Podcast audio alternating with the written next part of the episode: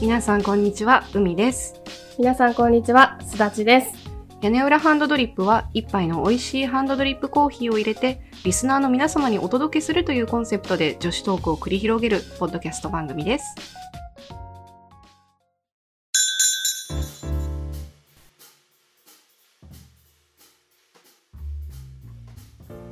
乾杯は最近飲んでばっかりですね。ずっと飲んでる。飲み半。うん、すっきりだね。うん、本当だ。甘みがちょっとシュワシュワしてる。うんあるね。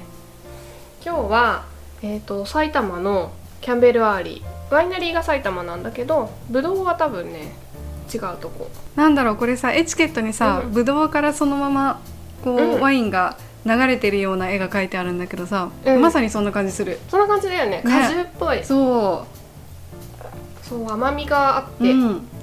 日本のワインって感じ。ね。和食に合うね日本のワインだわ確かに。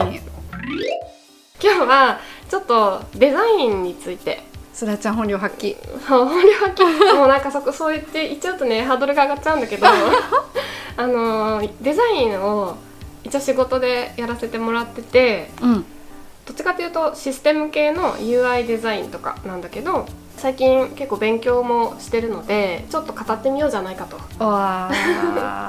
いうことで、そうよく聞く UI とか UX とかさ、うん。なんとなくなんとなく覚えてんだけど、うん。なんかなんとかインターフェースとか、うん。なんとかエクスペリエンスユーザーか、ユーザー。なんでユーザーだけ 略したのだろうそれぐらいのねそれぐらいの知識しかないんですよ、ミーには。ね、まあ、ちょっと勉強っぽくなっちゃうと面白くないから、うん。ちょっと事例をねいくつか出しながら、ディ。なんかちょっと好き勝手喋ろうっていう、まあワインもあることですし、ね。そう秋の夜長に。そう。でまあちょっと若干ネガティブな発言もあるかもしれないけど決してディスってるわけではないということだけ そんなそんなネガティブな？若干ね若干。そうなんだ。すごく若干。なんかさデザインって言うとさうん。もともとなんかグラフィカルなものとか、うんうん。こう綺麗でスタイリッシュでアーティスティックなものとかそういうイメージが結構あることない、あるある。っていうかうん。多分それしか一般的にうんうん。は浮かばないと思う。逆に。ねなんかおしゃれなデザイン性があるとかさ、うんね。ね。なんだけど今結構デザインっていろんなシーンで使われててその言葉自体が、あのまあ、グラフィックデザインもそうだし UI デザイン UX デザインあとキャリアデザインとか。ああ一番身近にありましたな、ね身近にありましたな。デザインシンキングなんてものも流行ってましたけどうーん。なんか一応デザインの定義をうん。あの引用するとはい。あのね、デザイン力の基本っていう宇治智子さんって人が書いた本からちょっと引用させてもらうと、えっと、デザインとはもともとラテン語である方向性を持って計画を進めるという意味があり設計と訳されますそうなんだ。そう。でそれによって新しい意味を生み出すというような哲学的な示唆もその中に含まれています、へえんかあれだね、うん、なんか思ってたデザインとまた違う、今じゃあ正しく使われてるってことだね。そうね正しく使われ始めてるって感じなのかな、うーん。日本語に訳された時にやっぱりそのアーティスティックな部分が昔は際立ってたんだろうね。ね。うん。そんな気がするだからなんか決してデザイナーだけのものではなくて、うんうん。どんな仕事にもデザインって入ってくるんだなって思うわけよ。私もデザイナーになれるかな。何かの。ねなんかさデザイナーって職種名にしちゃうと、うん。なんかすごく一部の作業のことを指してしまうけど、うんうん。こうどんな職種であってもデザインスキルというかうん。デザイン業務みたいのは発生するのかなって思うよねやっぱ。っていうことだね、うん。なんか工程の中に組み込まれて設計か、うん。なんか洗練させるようなイメージを勝手に持ってたけど、あでも洗練させるっていうのは結構近いかもよ、あそう？本当、うん。イエーイ。近い気がするなんか例えばさシェフとかがさ、うん。新しいレシピを考えるのもある意味デザインかなって。ああそうね、うん。設計だね。うん、うんそれもなんか洗練味を洗練させるとか。おおかっこいいな。デザイナーとしての主婦デザイナーそうね。かっこいいよね。ね。だからその定義でいろいろデザインものあの身の回りのものを見てみると結構面白いんじゃないかなってえうん。思うわけよ。それでね、まあ、私は UI とかあの、うん。システムのユーザーインターフェースとかを作る人なんですけどあのよく最近 UIUX デザインってこう UI と UX を一緒くたにしてデザインって言われることが多くてでぶっちゃけ UX ってなんだっていうのが割と分かりにくいんじゃないかなってうん。思うわけですよ、一般的にね。あれだよね、うん。我々がうん。見た時触った時にうん。使いやすくなってるっていうのがうん。UX だと思ってるんだけど。うん、そうなんか多分ねそれに近くて、うんなんか海にさ事前に送ったうんうん。あのツイッターのねつぶやきが1個あって、うん。これあのギルドっていうあの、まあ、デザイナーチームの代表の深津さんがツイッターでね喋ってた話なんだけどコンテンツとインターフェースとエクスペリエンスを分けて考えていてエクスペリエンスっていうのは何かを使って何かを体験した時に感じる価値みたいな。あ感じる価値の方か、例えば料理料理だったら美味しいとか、まあ、この会食に参加して楽しいとかそういうのがエクスペリエンス。うんうん。でその楽しいとか美味しいっていうエクスペリエンスを実現するために、えっと、この場合料理で言うとコンテンツが料理そのもの。うん。でインターフェースが、えっと、箸とか皿とかフうん。ォークとか、そういうカトラリー類とかを指すと、お箸ってのはね有能なユーザーインターフェースですからね。そうユーザーインターフェースなんです小さなもよねのをつまみやすくうん。食べた時美味しい箸は食べないけど。あそうそう。あの口当たり滑らかとか、ねうんうん。そう手に手に持った時に刺さらないあの割り箸とかだとさ 刺さるじゃん。確かにいいお箸はね。そういいお箸は。うんうんうん。刺さらない、滑らない持ちやすいとか。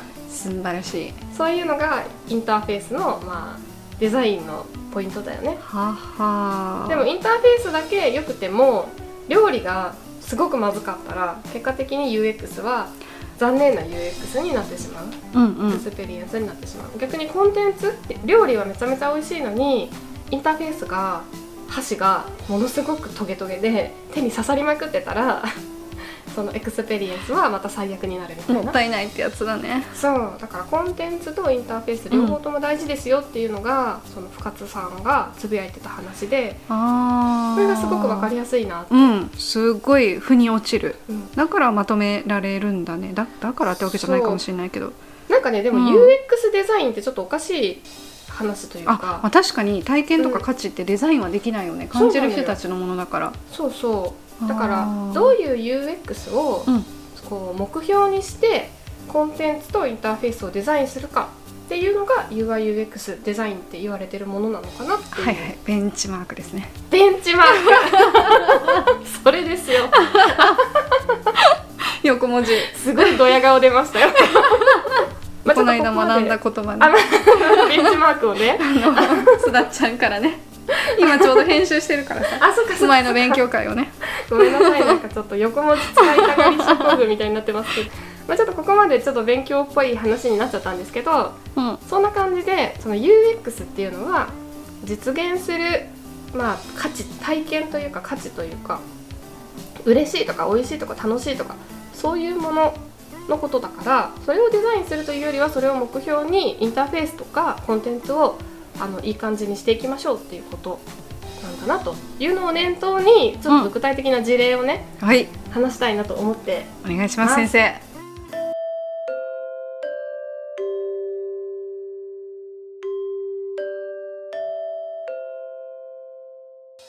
まず最初に話したいなと思ったのが危ない歩きスマホ。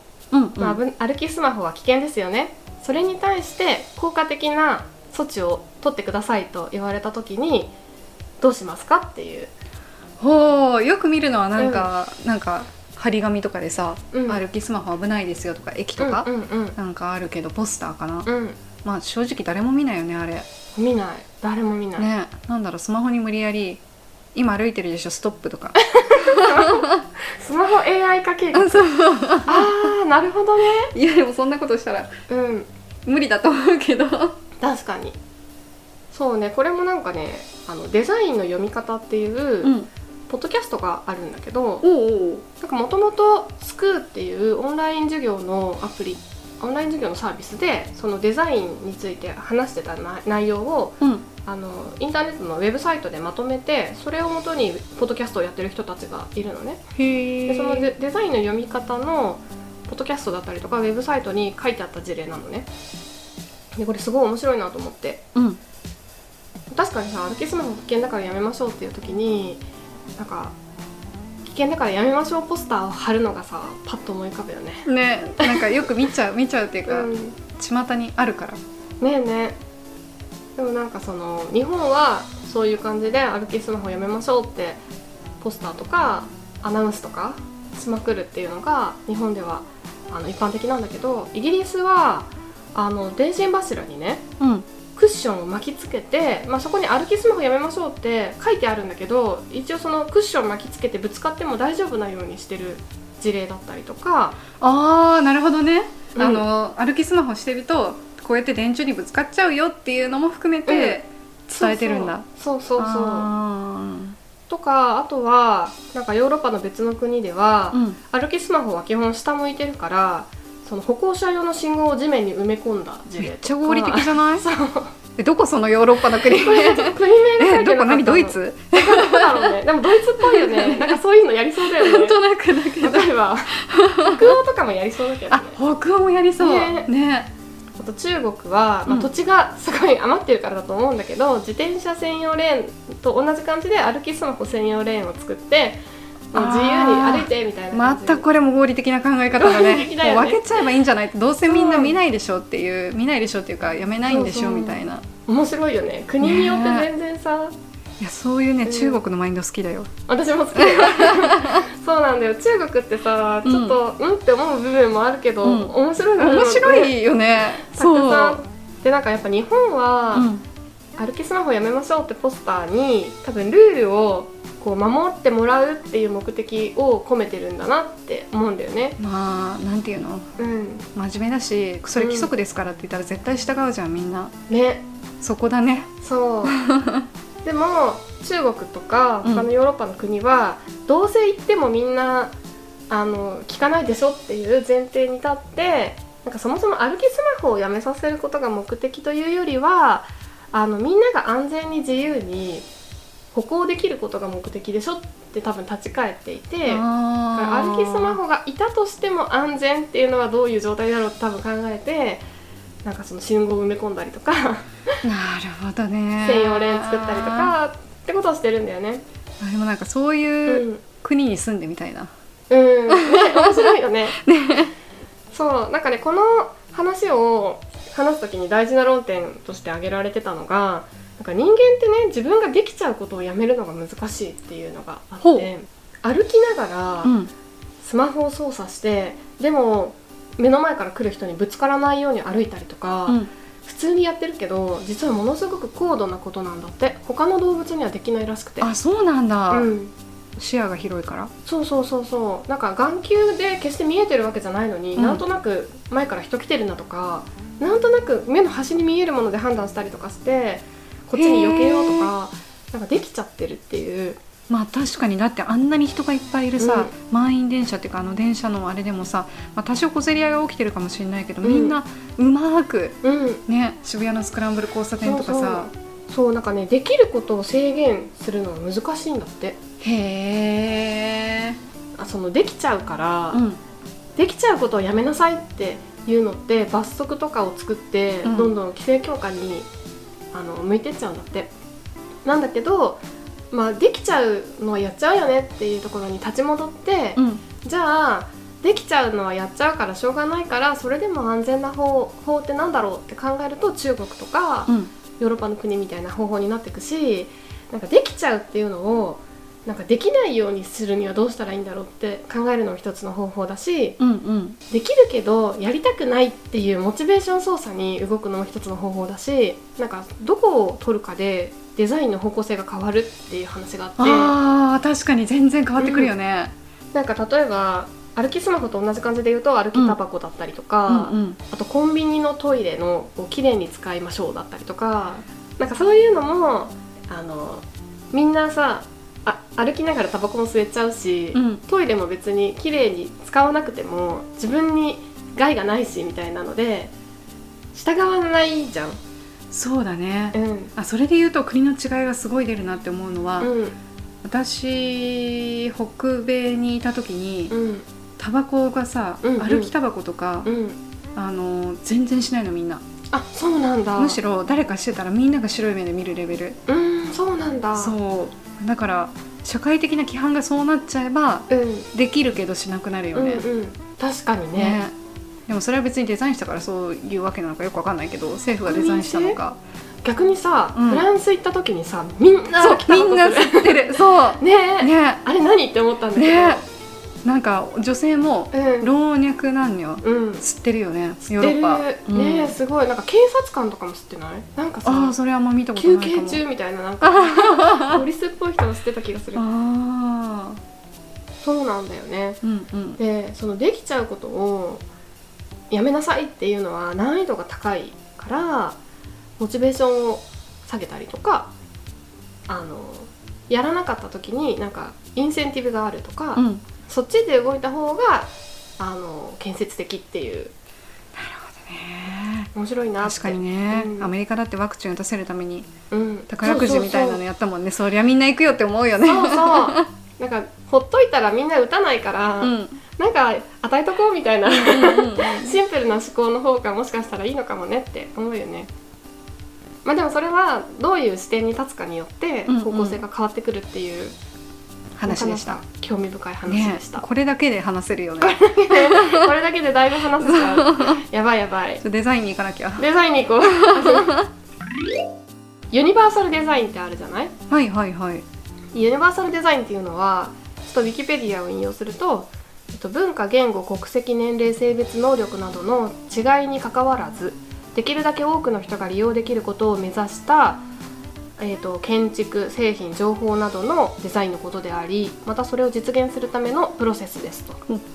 だからまあ万人が気持ちよく使えるもの、そのデザインみたいなのがユニバーサルデザインなんだけどユニバーサルデザインでまず思い浮かぶもの何かありますか？トイレ？あそうね。トイレ。あのピクトグラム？そうねそれ。それそれ、うん。あのオリンピックの開会式じゃないけど。あねパラか、あったね。パラうん、かな、パラオリンピックオリンピックか。なんかあのあれでしょ？そうそう人人がなんか一生懸命動いてたやつ。あ あれ？れあれよかったよね。あれ好きだよ。そうピクトグラムもユニバーサルデザイン。でそのトイレで言うとうん。ピクトグラムだけじゃなくて色？あそうそうそう、うん。女女性が赤とかうん。男性が青とか、そうそう。なんかあれってユニバーサルデザインの立場に立つと、うん。赤と青で分けた方が断然分かりやすくて、だから色分けした方がみんなが分かるから幸せなんだけどポリコレの観点から言うとそこね。そうなんで女性が赤なんだみたいな、うんうん女性が青だっていいだろうみたいな感じになっちゃう。うんまあ、うん、でもパッと見た時に、うん。視覚情報として強いからね赤とかね。そうなんだよ、うん。なんか別にそれって区別であって差別じゃないから、うんうん。私は別に赤と青でいいんじゃないかなって思っちゃう派なんだけど、ね。なんか分かることが大事だからなって、うんうん。トイレとかは特にね。確かにね、うんそれでねユニバーサルデザインの事例としてちょっと話したいなと思ってるのが、うん。あのコンビニのセルフコーヒーマシーン。今ではおなじみの。おなじみの。使い方よくわかんないんだけどあれ、そう。これがね、うん、ちょっと一時期数年前かな話題になってたデザインの敗北っていうお 事例なんだけど、はあの有名なねあのすごく素敵なデザインをたくさん作っているあの佐藤柏さんがカリスマですね。カリスマが、えっと、セブンカフェセブンイレブンさんのカフェ、セブンカフェのあれ柏さんがやったんだ。そう佐藤柏さんうがん。デザインをしたんだけどそのデザインがあまりにスタイリッシュでかっこよすぎて わからない人続出で あのいろんな店舗でテプラのうん。日本語の注意書きが貼られまくるっていう事件がそれは。そう発生したのよね。そっか。そんなわかりにくかったっけ？なんかね、うん。あの全部英語なんだよね。あそうなんだ。日本語が書いてなくて。ああ書いてあるのか？あでも書いてないな。日本語が書いてなくて、うんうん。全部英語で、ーうん。そうそう。レギュラーが R でラージが L でとかってなってて、うん。うんでどっちを押したらいいか分かんないとかなんかあホットとアイスも英語だしあはいはいはいはい。ボタンがこれってボタンなんだっけ何なんだっけみたいな ちょっとタッチパネルっぽくなってて分かんないとか。攻めてたらなかなか一般人には使いにくい。多分我々世代とかもっと若い子たちはパッと見で、うん。うんなんとなくこれかなって。これかなって。そう想像できる。スマホと一緒だよね。要するに、あのお年を召した人たちとかっていうのは、うんなかなかやっぱりうん。親しみがないというか、そう、ね、分かりにくいとこなんだろうねそうなんだと思う。L と R とかね、うん。なんか右と左。右左 S と M でい？いじゃんとか思うんだけど最近レギュラー最近っていうかさうん。レギュラーラージとかってさ、うん。ちょっと分かりにくいよね。私もそう思ってる、ね。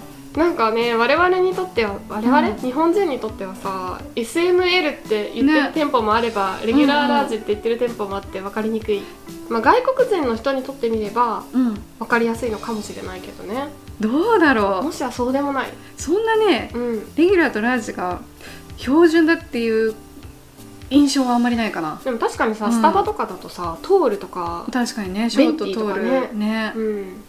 なんかもういろいろありすぎてよくわかんない。そうなんかこれがねうん。デザインの敗北って言われてしまったうん。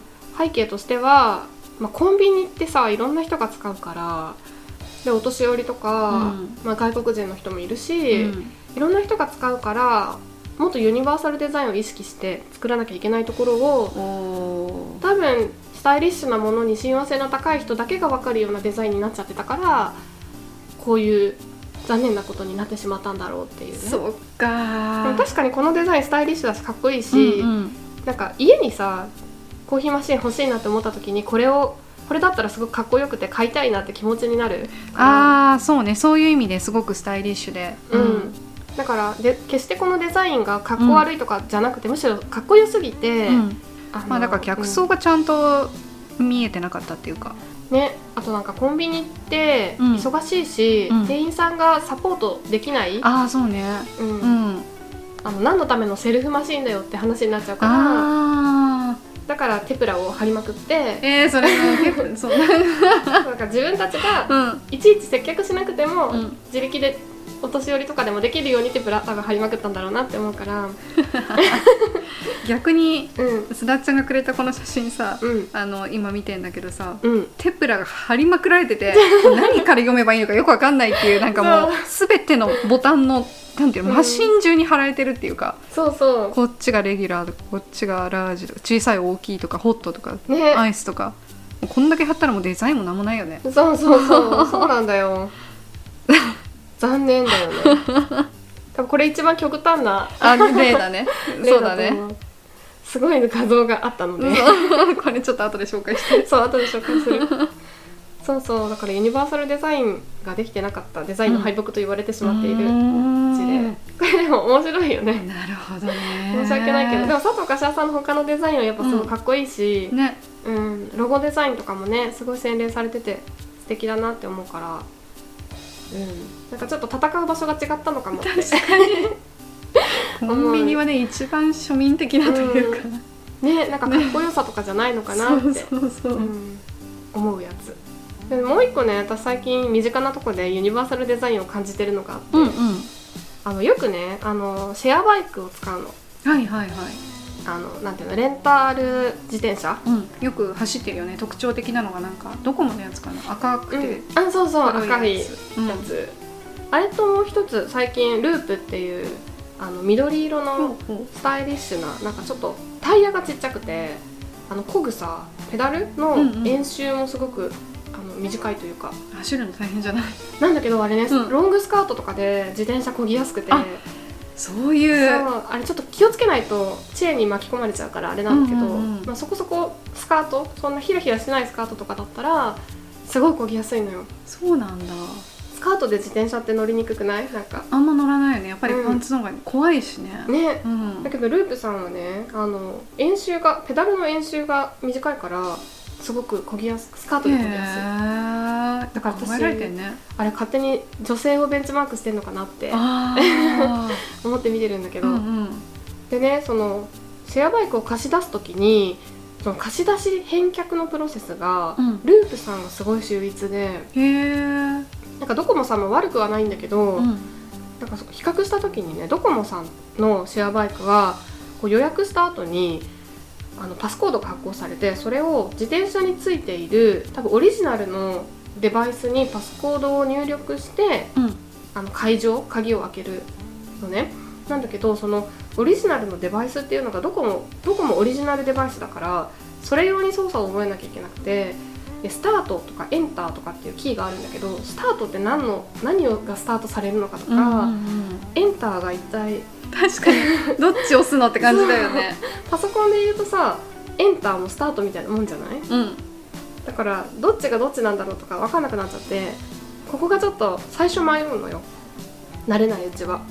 だけどループさんは車体に QR コードがついててそれをアプリで読み込むと解錠ができて、うんうん。で返却する時もアプリ上で返却って押すと返却ができてっていうすごく分かりやすいあのやり方をしていてこの QR コードとかアプリで分かりやすくするとかっていうのがすごくユニバーサルなデザインだなと思って注目してるんですよ。そうかそんな風になってたのか。ループってさ外資なのかな？レープどうなんだろうね。外資なのかな？なんかドコモのさそういう開発ってさ絶対日本のさ、まあ分からない分からないけど東芝とか日立とか分からんですよじゃん。あ確かにねそういうのありそう。でもループのプロダクトマネージャーの人はうん。日本人の女性で、へえなんかツイッターとかで結構有名みたい。あそうなんだ、うん。なんかねドコモさんもいいところはあって、うん。アプリで予約ができて家にいて、うん自転車アプリで予約して15分以内に取りに行くみたいなことができるのよ。それすごい便利で。ループさんは一応どこの場所に今何台あるって分かるんだけど、うん。その貸し出しポートに行ってる間にあ。誰かが借りちゃったらなくなっちゃうんそう、だねせっかく行ったのに一番取り置きができないんだね。そう取り置きができない。あそこ優秀。そうだからね、うん。そこはドコモさんすごい優秀で、そうか。ループもそれが取り入れてくれるといいのにね、そうなるほどね。じゃあ結局その会社がどういう層にをベンチマークにしてるのかっていうのが大きいんですね。そうですね。そうなんか私は今のところループさんがスカートで焦げるし、うんうん。あの QR コードで解錠できるからここに予約機能がついたら取り置き機能がついたらね完璧だなって思って。あーそっかそっか。るうん。ちょっと投書ししようか。ね。ループに。投書したい 取り置きするときにデポジットでさ半額払うとか、うんうん。そういうあなんかシステムがね、確かにね、うん、あったらいいのにって思う。そうしてくれればなって。ぜひ。ループの人。ぜひ。もう本当にさループ大人気すぎて。あそうなんだ。全然ないの。ぶどうぶどうのベニフェラ。屋根裏ハンドドリップ。ちょっと最後に話したいのが、うんうん。アートとデザインの違いみたいな。おおのをねちょっとこれは私全然答えがなくて、うん。ちょっと大きなあのテーマだけボーンと投げろ投げようかなって感じなんですけど。アはい。ートとデザインってどう違うんだろうって。でもなんだろうなんかアートとデザインが融合してるアートもあるんじゃないかって思うんだけど、うん。なんか大きく2つを分けるとしたらうん。やっぱりアートって純粋な芸術っていうか、うんうんデザインはそこにうん。なんか洗練されたものを取り入れようって感じがうんうん。勝手にしてる、確かにね。そうだよね。でもさなんかさアートな部分もデザインに含まれるのかなとかっていうのも考え始めると、うんうん。だんだん分かんなくなってくるんだよね。なんか結局さ100%悪ではないとは思うんだけど、うん。100均とかで買うプラスチックの箱とかのさあのビビッドな色よ。ねなんかもうちょっとなんかなんとかなんないのとか思うよね。最近セリアとかだと、うん。ちょっとくすんだくすみカラー。のおしゃれなやつとか出てきてて、うんうんうん。やっぱそっち選びたくなるじゃない？確かにねセリア優秀ですよね、うん、機能性は変わらないけど、うん。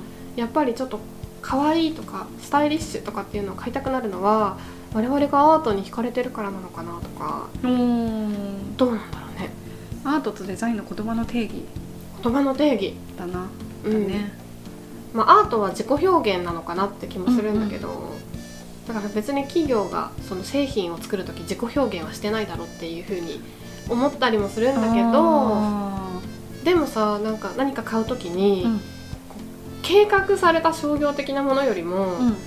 なんか誰なんかカリスマ的な人が作った決して機能的でもないしなんか流行りにも載ってないものに惹かれて買っちゃうこととかってない？あるね。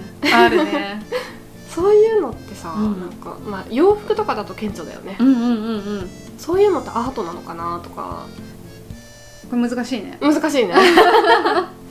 ちょっと酒でも飲みながら。例えば企業のロゴうん。とかでさなんかロゴに結構思いを込めましたみたいなのってあったりするじゃない、うんうんでもそれって別に消費者からしてみれば求めてないけど 企業側の自己表現の一環だよね。うんね。あれはアートなのか？あのインスタグラムがさうん。昔は茶色とさ白のなんかカメラみたいだったのがうん虹色になったじゃない？私あの時すごく衝撃を受けて。うん気づいたら慣れちゃったんだけどそうね慣これたのデザインがいねつの間にかおしゃれになってしまって最初はもうこんなもん全然受け入れられないと思って 何昔流行ったユニコーンみたいって思ったんだけど、ねうん確かに確かに、え確かにユニコーンカラーだね。ユニコーンみっぽいやつでしょそうそうそうあなんだこれとか思ったんだけど。う確かに、っん。ていうかさ今気づいたんだけどさ、うん。Google のアプリアイコンデザインとさ、 Slack のアイコンデザイン超似てんだけど。あ本当、うん。 Slack 最近使ってないな。どんな？なんか見て見て。これあこれ懐かしい。いうん。あそっくり。そっくりだね。流行ってんのか？流行ってんだろうね。なんか虹を誰かが意図的に流行らせたと思うんだよ。誰なのかよくわかんないけど。そうだよね。Facebook メッセンジャーもなんか。そうそう。どんどんさなんかそれがきっとうん。ダイバーシティとかさ、そういうものを指してるんだろうなって思うんだけど思うんだけどうんなんか不思議だなとか思って。そうだね。まあそんなこんなではい。アートと商業クリエイティブもなかなかちょっと線引きが難しいとこだけどでもどっちにしろデザインのなんだろうデザインシンキングとは違うけど考え方うん。はいろんなとこで取り入れて芸術家であってもデザインの考え方を持ってうん。作ると、なんかちょっと違ったものになるかもとかあるよね。あるね。そんな感じ。芸術は広いね。よし。喋りたいこと喋ったよ。大変興味深い講義でございました。すいません。なんかそんなすごい大したものじゃないんですけど偉そうに語ってすいません。いやでもこれきっかけでさ、前言ってた勉強会うんじゃないけど好きな人がそうやって集まっていろいろうんうんディスカッションするのはさ絶対楽しいから。そうだね。ね。なんか高校生とかさうん。語ってみたいね。そうね。どう思う？ね。みたいうんうな、んうん。なんか我々とはまた違った感性で、うん。いろんなデザインセンスを発揮しそうじゃない？する。絶対する、あと価値観絶対違うからなんかね。聞いてみたい。どんな風に考えてるのか。えね。えね。ちょっとあの JKDK の皆さん。DK DK の皆さんお待ちしてます。